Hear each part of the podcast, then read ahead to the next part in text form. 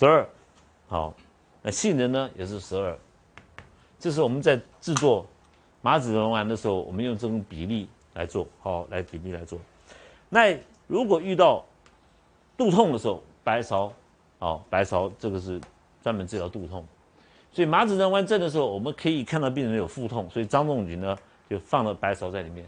所以我们可以从张仲景他开的处方，可以回头看本草的药性。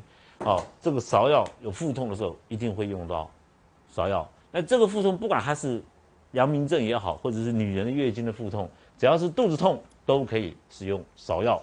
好，芍药。好，好，所以麻子仁丸，你看最主要是大黄、子、实、厚朴这三个药，是不是小承气汤？再加上麻子仁、芍药跟杏仁，都是滋润的药，润肠的药。哈，好，滋润的药，这是它的丸剂。那吃麻子仁丸的时候，我们知道早上的时候五点到七点是大肠开。大肠经留住的时间，所以你你你如果说让他麻子仁丸吃的晚上睡觉以前吃，刚好隔夜第二天早上排出来，啊排出来，那你你要希望你你对对你岳母好一点，你知道哦，我吃个二十颗，不要吃太多，因为里面有有有有小神经在里面。那如果是给他三十颗，不要等五点到七点，半夜两点钟就起来去上厕所，哦太快了，所以你给他吃二十颗就够了，哦那小孩子的话，有十颗呃五颗。哦，中等体格的话，十五颗，像我这种体格，二十颗就可以了。啊，你吃了二十颗还没出来，那你还是不够哦。那你再加重到三十颗、二十颗、三十颗，继续加上去。每一个人造结的程度都不一样。但是你如果吃了麻子仁丸以后，慢慢大便通利了，形状会改变。病人会告诉你，奇怪啊，我吃你的药丸跟我的大便很像，就吃进去以后排出来就是香肠，很很大哈。那。那那那以前的吃的药都没有用，因为他们吃的药只是在供给，没有去把润肠的、增润津液的药，像这个麻子仁啊、好芍药啊、杏仁没有放在里面去，滋阴的药没有，好，所以他们没有办法治好。麻子仁丸吃了一段时间以后，自然而然、自然而然就正常。正常的时候一样，小便一定是淡黄青色的，好，可以从小便就知道有没有问题。临床上面，麻子仁丸我们用在老年人哈。气血两虚的时候，那大承气也攻坚啊也不好啊，好有便秘的情形，我们就用麻子仁丸。但如果说那个宿便呢堵到肛门口了，肛门口很硬，燥湿在那边，要要用调根才挖得出来那种很干燥的大便的时候，你在吃麻子仁丸的时候，用可以用半钱的哈半钱的芒硝放在那个碗里面，用水冲下去化掉以后，用这个水来吞麻子仁丸，好就可以把那个燥湿燥分打掉，好。这用的很多，好用的很多，好。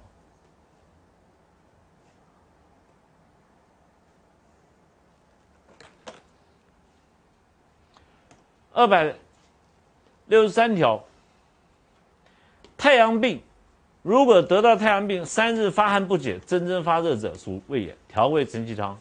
好，太阳病就是每一个人都不一样，有的人发汗就解掉了，这个人发汗不解，就本身他肠胃就。不是很好，所以你一发汗的时候，里面好津液就没了，我们就知道这个调味成绩好，这个没什么。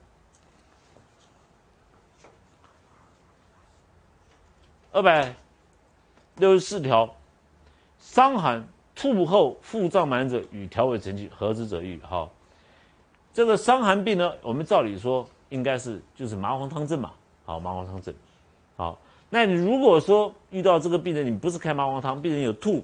我们汗吐下都是解的方式，病就会解的方式。吐完了以后呢，如果腹胀满者，好，可能烧伤寒的烧都没了，好，表症都没了，就是因为吐解掉了，但它腹有胀满，好，这个就是调胃神气。所以调调胃神气的腹胀满就在好这个承那个中脘穴以下，啊，中脘穴以下到这个神阙到我们的肚脐这边，好，都是吐解掉。所以说每一个人都不一样，比如说有一个人得了伤寒。结果他刚好这个时候吃了一个不干净的便当或者怎么样子，当场发吐掉，好，或者碰到医生，那个医生专门用吐法，所以吐法也可以好啊，但是会有一些负，啊，遗留一些症状下来，好，这一吐了，肠胃的津液就伤到了嘛，啊，调胃，所以只要被吐过以后，津液伤到，调胃，肠胃津液伤到以后，就要用调胃神器，好，它不会吐在上面嘛，它不会说吐到小肠的津液不会，好，二百六十五条，太阳病，如果你用吐法，若攻下。若发汗，违反者小便疏，大便阴便者，与小承气汤。哦，就是本来是太阳病，结果你也攻下了，也吐了，什么都用了，结果病人呢还是大便排不出来。好，这个时候呢就是小承气汤。好，如果光是吐的话，调胃承气。好，你看他把它分开来。好，但是如果说有个人汗发太多了，那可能就是大承气了，对不对？好，好，注意看这条，得病二三日，脉弱，啊，就是得病了哦，可能得到太阳伤寒、太阳中风之类。那没有太阳柴胡症，好，就是表症怕风啊、恶寒呐，好，体重结痛啊、有汗呐，好，发烧、向强啊都没有。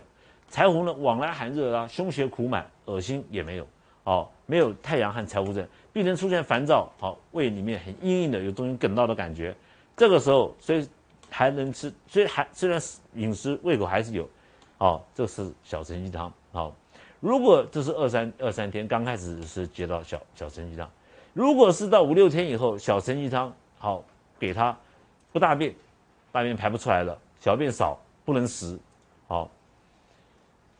这个如果说病人出现了大便是先硬后软，好未成好没有还没有很硬，攻之一会糖就是里面是还有湿在里面，他一定要等到张仲景说一定要等到小便很利排出来，湿一定是很硬，所以这个时候小便还是不是这个很少，因为腹中湿很盛，好湿盛，好湿很盛，腹里面肚子里面湿很盛的时候，你。攻下的时候，在张仲景的意思要等好，为什么？我们怎么知道湿很盛？第一个是腹满，第二个就是大便是溏泻的，比较软，比较湿。哦，大便出来这个这个很稀，这个时候呢，我们知道它湿很盛。那张仲景的意思就是说，等他小便排利出来以后，本来那个湿没有成为那个宿便完全是干燥的大便的时候，这个时候乃可攻。好，要用大承气汤。好，那。我们会不会想要去等它呢？不需要等，好，不需要等。我们有很多处方可以治疗它，比如说，我们知道肚子里面有湿，我们可以去一些祛湿的药加在里面，好，都把它小便利出来，让它小便，你看要小便利，对不对？这个时候我们可以用你说五苓散把它利出来，可以利啊，五苓散可以利湿，好，病但是病人一定要有小便不利、口渴的现象，我们用五苓散，那你五苓散配合承气汤放在一起，就可以使用。所以《伤寒论》的调便是很死的，临床上你在用的时候很非常的活，啊，所以你只要记得大承气汤是用来纯燥湿的时候，完全没有其他的附症在里面。如果有其他各随道而来的症状，里面有湿的时候，还有大便还没有完全结硬的时候，还有糖的时候，光是大承气下，端木你不赞成啊，因为你还没有纯阳明症，他的意思就是这样。那你要用利湿的方法，祛湿的方法就是利小便，啊，祛湿。除非我们有时候在表在关节的时候，我们会有？好用汗解来祛湿，否则的话大都是利小便，好利小便。好，我们中医呢，我们治病的汗法、吐法、下法。汗出不要讲了，大家都知道了。下法分两个，一个是大便秘攻坚攻大便，一个是下法攻小便。我们真的在。阳症的时候，攻大便攻才是结束最快，所以到了阴症后面，我们介绍太阴、少阴、厥阴才会去利小便。所以，我们我们看我们昨天介绍的方子，不管是我们的食皮饮、分焦汤，或者是补气健中汤，好，都是去利湿，都希望利小便出来。所以在阴症的时候，我们会去利小便，很少去利大便；阳症的时候利大便。诸位看了处方的时候就知道，大黄芒硝，大便一定通出来。所以。湿，我们在利小便的时候的力量没有用力大便那么好，所以说我们能够把病阻止在阳明症的时候，大便通利出来，绝对你用通大便的药跟利小便的药，通大便的药会比利小便的药效果来的好很快，速度很快，所以几乎无所不通，一定通得出来，小便就不见得利得出来了，好，因为它是阴症，好，我们后面会介绍，好，所以能够。跟病人的病魔的战场，在阳明阳明症就解决掉，好，我们一定赢的，好，一定是百分之百赢的。二百六十七，伤寒六七日，目中不了了，眼睛都看不清楚啦，筋不和哈，无表里症，大便难，为生为热者，此为实也，急下之。这个就告诉诸位，大承气汤症的时候，里面阳明燥实的时候，这个早气会往回逆啊。回逆的时候，不单单是会脸一摸长，好发狂奔走啊，如见鬼哈。那还有呢，眼睛看不清楚，好，那没有表症啊，好，没有没有表里症啊，好，就病人有发伤寒症状也没有啦，好，没有恶寒体痛啊，没有高热啊，脉浮都没有，好，这个时候如果出现这个症状，我们就要考虑到大便通不通，好，所以阳明的燥湿呢，会影响到眼睛的视力，好，视力会影响到，好，这。这就是二百六十七条，二百六十八条呢，阳明病，你如果发汗、发热、汗多者，好，急下之。这个我们有大承气汤症的时候，当你的大便堵在肠子里面的时候，好，堵在肠子里面的时候，会造成很多人热很快就热起来，流汗流得很快，津液津液会丧失的很快。所以遇到这种急下，快赶快下，不要停，不要考虑。所以你如果看到一个病人是大承气汤症，结果呢？他不断的、不断的在流汗，好不好？这个好，我们叫急下，啊，成因，啊，但是不能考虑的，快下，好急下，啊，不然的话，那也就是说，这个这个不不赶快下的话，那个干燥的大便在身体里面啊，会把津液，因为那个很热嘛，哈，会把津液发生掉，到头来你都没有机会下去了，啊，没有机会，等到津液完全伤掉了。伤到了，好，已经没有津液了，东西食物都吞不下去，药都吞不下去的时候就危险了，好，好，所以这个赶快赶快去下，好，但大家只要记得阳明症呢，阳明偏无寒症，好，都是淡热不寒，好，阳明症。二百六十九发汗不解，好，你如果给病人，你认为他看到的脉浮紧啊，你看起来像以为他有伤寒，就你发汗以后，他毛病还在那边，身体还是不舒服，呈现的症状腹满痛。有痛的现象出现的时候，就拒按了实证哈，急下之好。我们要快下的时候，急下存阴的时候，不会用到调味承气、小承气。快下的时候，我们用到大承气。这个急下你一记就够了哈，一记就够了，好，马上就排出来。好，所以我们紧紧急的时候，发觉这个病人已经，比如说你跑来跑来告诉你十天不大便，小便黄，已经讲完了，你管他什么什么调味承气、小大小承气都不要去考虑，大承气汤。好，这个到底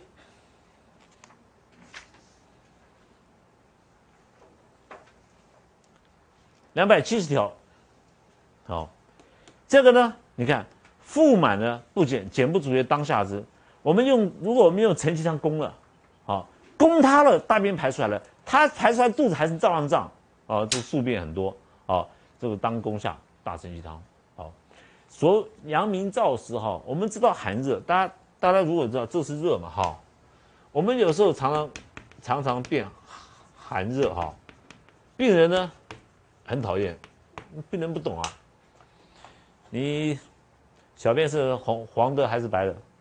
没看，不好意思看，呃，你口渴不渴？有时候渴，有时候不渴。你肚子痛不痛？有时候痛，有时候不痛。他不知道我们要找什么嘛？你知道很累了，舌头我看看，看了一点黄，又没有说很干燥，对不对？想想怎么这怎么处理呢？就问他，那你至少知道大便出来臭不臭？不臭就是寒，臭就是热，对不对？好，所以闻望闻问切，这闻不是说啊听闻啊，鼻子闻一下，好，好也可以知道，好那个热症恶臭，非常的臭，好那寒出来不臭的。好，也可以知道，啊，对啊，你碰到什么人都有，我告诉你，以后你你就知道了。有的时候你不能去怪病人，因为病人不是医生，他不知道你要什么，对不对？他只告诉你他的感觉，你问他就讲了，好，好，所以这个很很麻烦哈，我都碰过，什么人我都碰过。好，二百七十一条，阳明少阳合并，这个不是纯阳明症，阳明症兼有少阳症，本来一定下利，因为。阳少阳的话，哈，有兼症进来的话，会进入要进入进入阴症，它不是纯好阳明症，不是纯待在腑在里面，它要准备在三焦淋巴系统里面。这种这种的时候，哈，其脉不复者顺也，复者失也，哈，是什么意思？哈，这个我们这个少少阳脉呢，应该是悬的脉，脉是比较悬的，阳明脉比较大。好，如果说好，我们摸到脉，我书上解释的很清楚。如果我们摸到脉是相符的，所谓相符的，就是说你阳明症还有少阳症的时候，病人的脉是浮而且是弦弦细的，这个是脉是顺。好，如果是脉和它的症状不合，好不合，这是互相这个好失和的时候，我们是当下知。什么叫这个互相这一刻？就是阳明和少阳在互相冲突了，已经冲突了，好像病我要进入阳明，不要我要进入少少阳，这病在中间有来，我们不需要它进入少阳，因为进入少阳以后呢，它会有机会进入太阴、少阴、厥阴。如果进在阳明的话，到到此为止就不会再进了。好，那它的互相这一刻在在两边在攻，好攻防。好，那这是名为复，啊复。那如果是滑而竖者，脉本来是这样子，后来呢变滑而竖者，好，这就是里面燥实结到了，才会有宿便。好，赶快攻大承气汤。这就是告知诸位呢，有的时候病会停在这个中间，让你碰到了，啊，所以你碰到哪那么凑巧，每一个都是刚好是大承气汤，纯大承气汤刚好碰到，那没那么好命，对吧？总上天要考验你一下。好，那遇到这种情形的时候，好，可以从脉看。那诸位说，如果说老师临床上看的时候，我们临床也开过哈。如果是遇到三明少阳病变的时候，哈，有下利，那我们再摸他脉又有燥燥实，那摸他肚子硬巨暗，我们知道他胸胁又苦满，这个时候我们我们常常开柴胡承气，或者混在两个混在一起开，像大柴胡汤里面就已经有枳实，有有芍药，就跟那个大黄，对不对？好，那。如果我们再加个厚补，就是大承气汤啦，对不对？好，你如果把里面的炙甘草拿掉，嗯，标准的承气汤了，对不对？好，所以柴胡柴胡大柴胡汤呢，可以跟好承气汤开在一起都没有关系。好，这是在好相抗。好，那我们是不希望它进入少阳，好，不希望它进入少阳。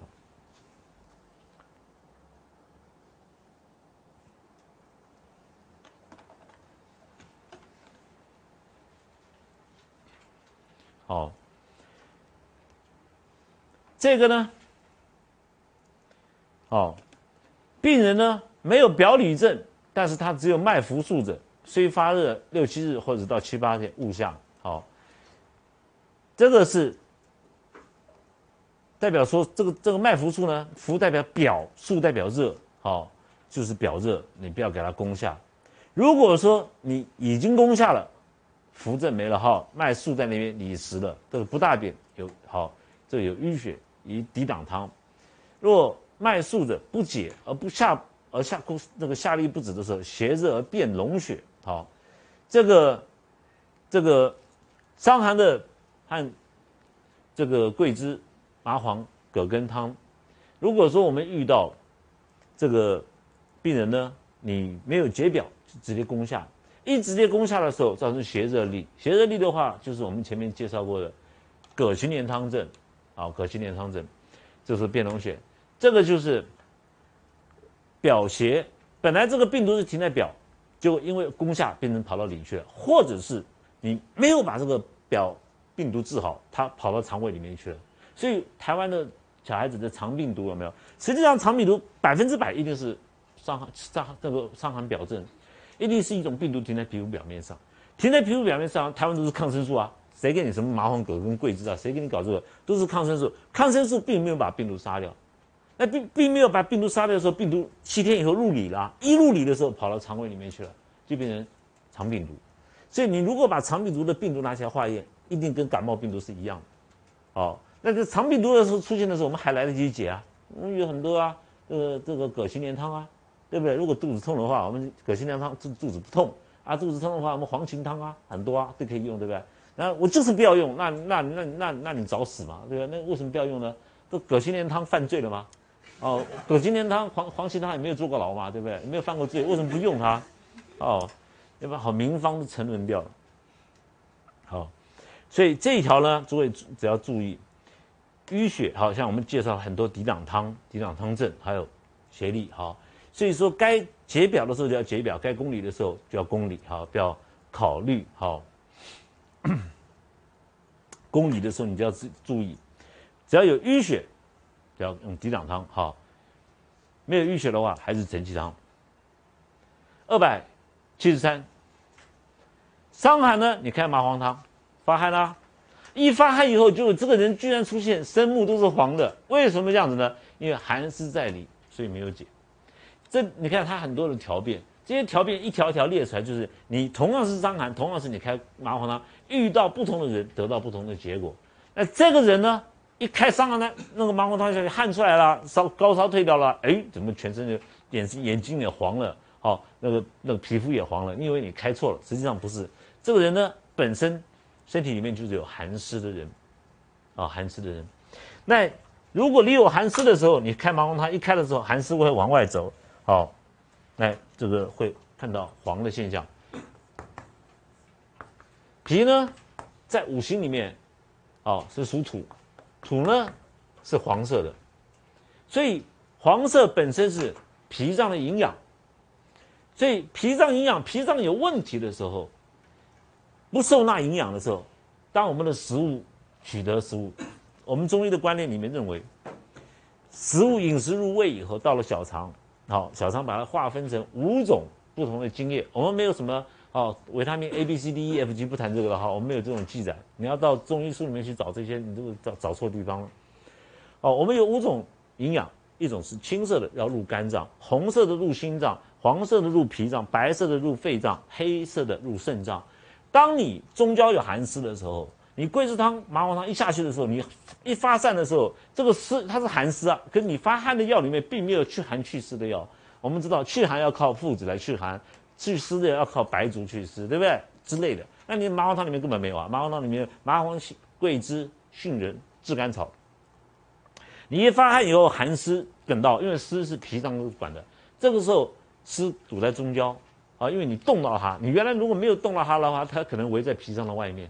哦，你一动到它的时候，寒湿，因为你一发汗嘛，寒湿就跑到脾脏里面去，就寒湿去侵占脾脏的空间。结果这个黄呢，本来是属于脾脏的营养，哎，营养要跑进来，哎，里面已经被占占占据了，对不对？没有办法进去，往外走，往外走跑到外面是黄色。好，这就是好里面有寒湿的人。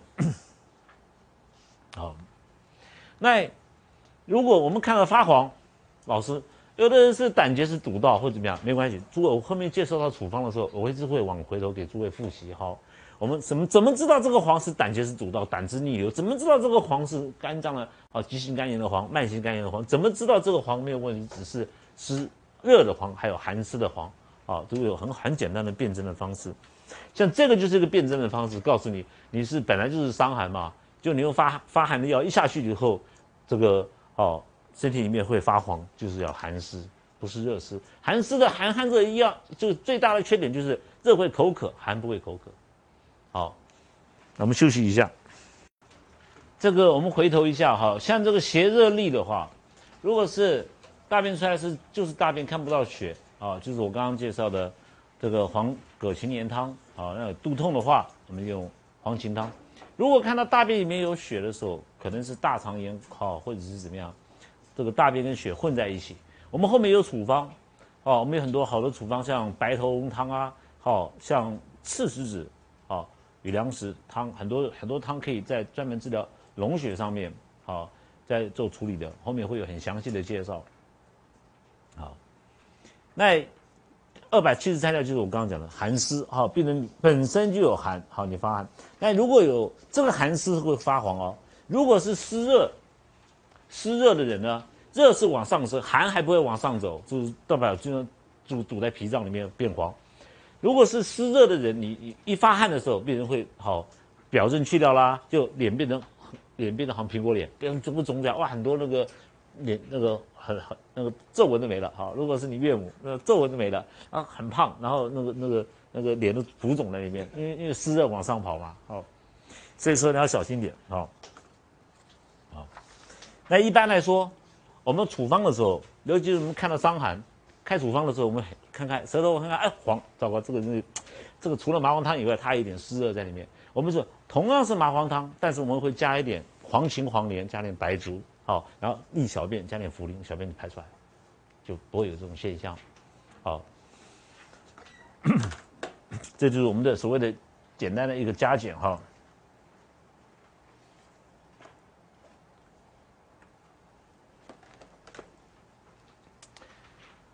二百七十四条，伤寒如果七八日身黄如橘子色，小便不利，腹为满，阴沉睾。前面我们已经介绍过阴沉睾汤，好，这个栀子、大黄、茵陈，好，那这个呢就是湿热的人，好，上面是上焦是热，因为你发汗发掉了，中焦是湿，下焦是实。所以三个症状同时存在，就会有这种现象，啊，一定会有便秘。所以说有或那个茵陈睾汤呢，里面有大黄在里面哈。这个我们前面也跟诸位介绍过了。当你有湿热在里面的时候，小便会影响到小便，因为湿热很盛啊，啊，整个堵到了，小便都排不出来。那你如果是茵陈睾汤一下去以后，大便一出来，看小便，小便刚开始排出，哇，像皂角的颜色，很深红，深红哈，深红色的颜色排出来。所以茵陈睾专门是去湿热实三个症状。好，光没有没有实的话，我们不会用到茵陈睾汤。所以茵陈睾一定病人有便秘的情形，好，一定会便大便不顺。这个茵陈睾跟这个栀子薄皮汤呢，这个呢是有湿热实，这个没有表证的，好，郁热在里，没有实证，大便很通畅，也没有表证，好，只是里面有热郁热。所以我们会有栀子薄皮汤，这个栀子薄皮汤呢，它的处方，哦，栀子好，中间是一个，啊，炙甘草，好，再来是黄柏，薄皮呢，好，你写个黄柏，好，那这个栀子是上热上焦的热，黄柏呢下焦的热，好，中焦呢，因为它没有湿，所以处方就没有了，好，就不需要用那个。用了甘草，湿很盛的时候，小便不利了，好，因为堵在里面嘛，小便排不出来。那临床上看的时候，老师，你知道，老师，我有时候记不得小便不利，没有注意到，忽略到了这个症状。只要有湿症的人，舌头伸出来就是很厚，舌苔会很厚、很黏，那都是湿。那燥症的话，舌苔整个干掉了，好，苔都翘起来了，燥症，好，所以看舌苔也可以知道，好。那这个就是只只是一个上热还下热，好，中间没有问题，所以它栀子，好薄皮汤，好，这个是黄柏。这个黄柏呢，我们用的很多。小便，因为它能去下焦的热，好，小便痛，好，我们也用黄柏。那肾脏痛，里面只要发热发炎，我们通常会用到黄柏。那食物上，这个栀子薄皮汤呢，可以做眼科的用剂，眼科。哦，煮煮汤煮完以后哈，这个我们把它这个这个渣残渣滤掉，好，残渣滤掉，就地震嘛哈。哦，残渣滤掉，如果你会恶心的话，苓桂素甘汤症。好，哦，对，如果你突然你的老师我月经来了，小柴胡汤，赶快下，免得你见鬼哈。那栀子剥皮汤呢？我们临床上做眼科洗剂，洗眼睛用的。你同样的处方，你它煮完以后哈，洗眼睛的话，你不要煮太浓，啊，煮淡一点，好，然后把那个残渣滤掉。你不会让洗眼睛的时候渣子已经掉下去嘛？没有那么 common sense 对不对？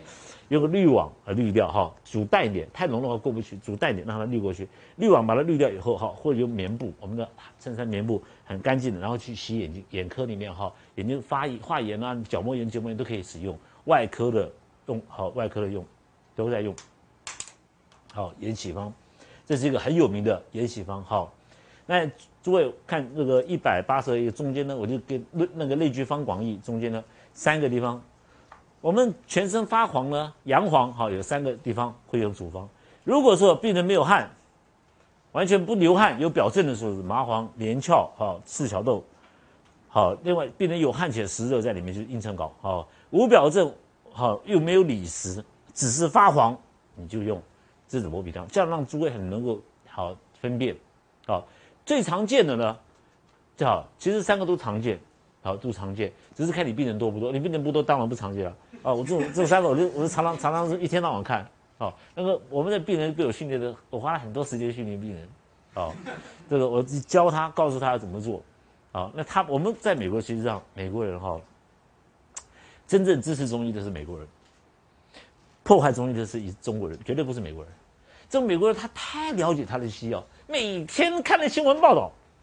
哦，那中国人到了美国去呢，英文看不懂啊，所以很少看英文的新闻。你如果看英文的新闻，每几乎每天都在骂西药，没有一天不骂。哦，那